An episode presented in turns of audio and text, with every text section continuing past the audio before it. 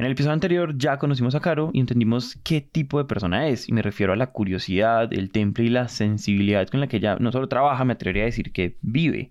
Les contamos también su amor por la zootecnia, por los animales y su paso por Plato, Antioquia, una comunidad rural en Colombia.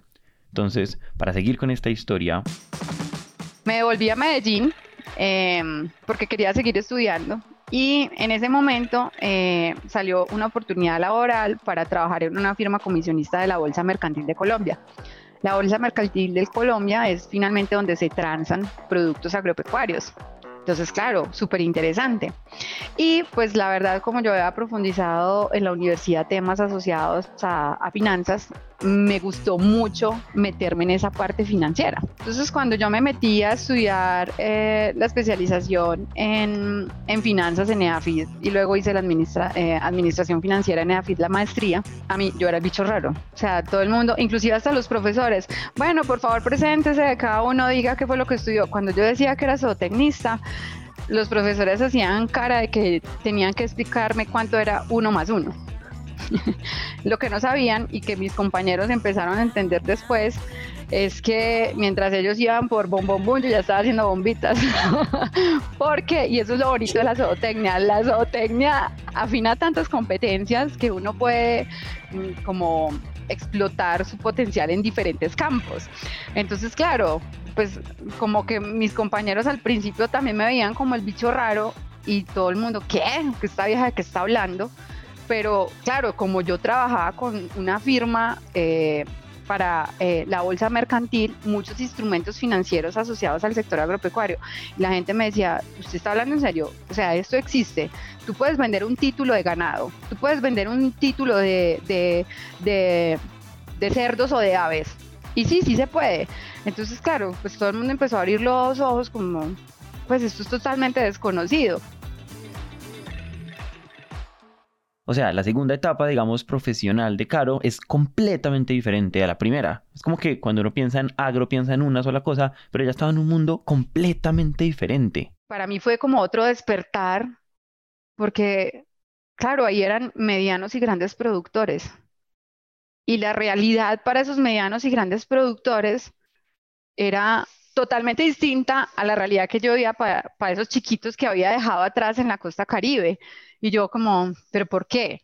O sea, los, los grandes productores o los grandes ganaderos podían simplemente salir a vender los títulos de sus ganados y tenían los inversionistas a sus, a sus pies haciendo bajastas para ver a cuánto eh, eh, le prestaban eh, eh, el dinero a través de la compra de esos títulos y yo, pero pues esto, esto parece otro país y yo, entonces ahí tuve como un segundo trance y yo, pero, pero, pero bueno, entonces, ¿y los chiquitos qué?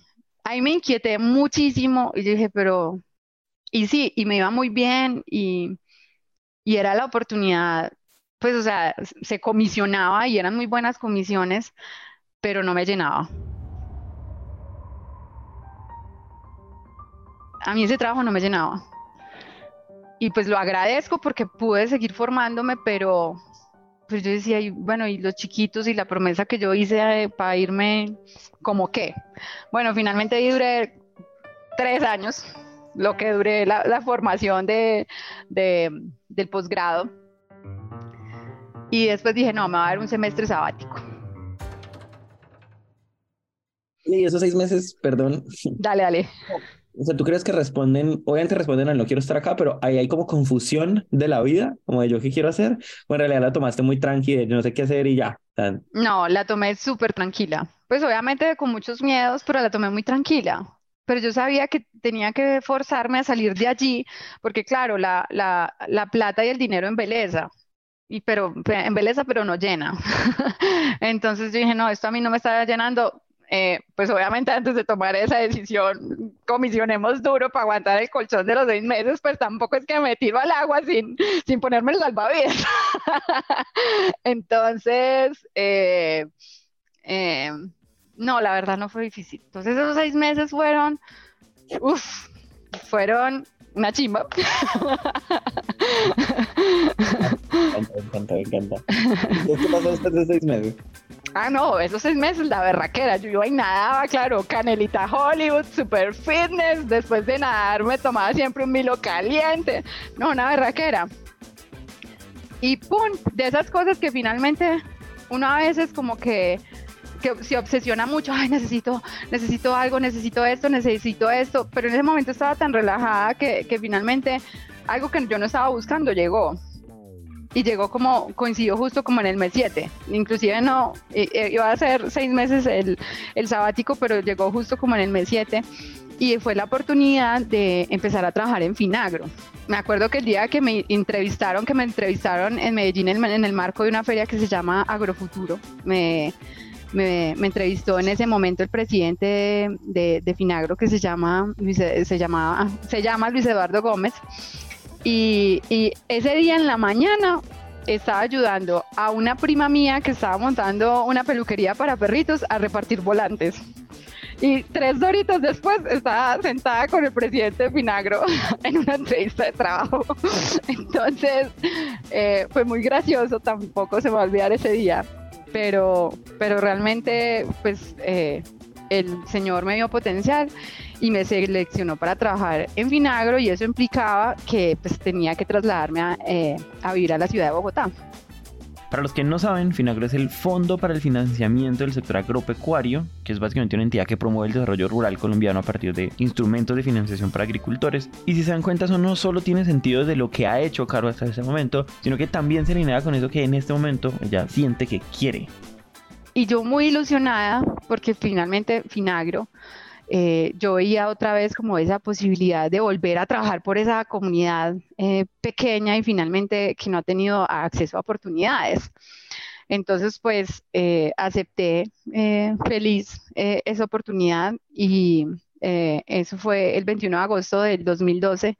Empecé a trabajar con ellos en la dirección de asistencia técnica. Eso me permitió viajar por diferentes partes de Colombia y pues allí descubrí que la realidad que yo había visto en la costa caribe colombiana se replicaba en todos esos rincones rurales del país y yo, fue pucha, claro. Y pues el, el, el 92%, el 92 de nuestros productores son pequeños. Y yo, mm, mejor dicho, o sea, claro, eh, ahí más inquieta aún había quedado. Es que ni siquiera tienen las necesidades básicas cubiertas. O sea, no, un campesino tiene, tiene que luchar todos los días, eh, a una campesina luchar todos los días pensando en, si le va a poder dar eh, educación a sus hijos o salud, o, que definitivamente ni siquiera pueden eh, acceder a conocimiento a través de de, las múltiples ofertas que se entregan en línea porque sencillamente no, no tienen, no hay acceso a internet, no hay cobertura de internet en las zonas. Y pues es, es, es muy berraco saber que finalmente cuando vos estás allá intentando por pedalear en producir alimentos para alimentar a la humanidad, pues a, a vos a duras penas te queda para alimentar a tu familia y brindarle todo el acceso a, a, esos servicios básicos como educación y salud. Y así pasaron cuatro años. Y además de que, como acaban de escuchar, ahí esta semilla o esta inquietud que ella tenía por dentro crecía y crecía, ahí ella vio algo que tal vez sería... Otro boom, otro momento boom. Y es darme cuenta del apetito que existe por parte de los inversionistas, en, sobre todo los internacionales, especialmente los europeos, por proyectos agropecuarios. Claro, ¿por qué proyectos agropecuarios? Porque los proyectos agropecuarios permiten tres cosas. La primera de ellas, claro, por supuesto, rentabilidad económica. ¿Sí? O sea, eso, ningún inversionista va a meter plata donde no tengamos retorno. Pero dos, lograr impacto eh, social positivo. Y tres, generar impacto ambiental positivo. Entonces, claro, esos, esos proyectos terminan siendo, ellos los llaman proyectos triple cuenta, porque estás generando impactos positivos desde, desde tres frentes, desde el económico, desde el social y desde el ambiental. Y la vida me ha enseñado que en efecto no son tres los impactos, sino cuatro. Y el cuarto es velar por la seguridad alimentaria de nuestra especie. Entonces, claro, una berraquera. Qué potencial el del sector agropecuario. Pero sorpresa, no hay proyectos bien estructurados que finalmente permitan a los inversionistas meter recursos en este tipo de proyectos. Mejor dicho, ustedes no saben la lucha para conseguir proyectos para que puedan ser financiados con estos capitales extranjeros. Ahí yo ya estaba, pues el caldo estaba bastante cocinado en ese momento. Ahí ya el caldero estaba lo bastante listo para decir, mm, mm". y sí, emprendemos. Y ahí pues eh, esa conversación surgió eh, con Mónica Patiño, eh, Fabio Velázquez. ella es la experta en el desarrollo de soluciones de geolocalización inteligentes y Fabio Velázquez es experto en, en el desarrollo rural y en el sector agropecuario.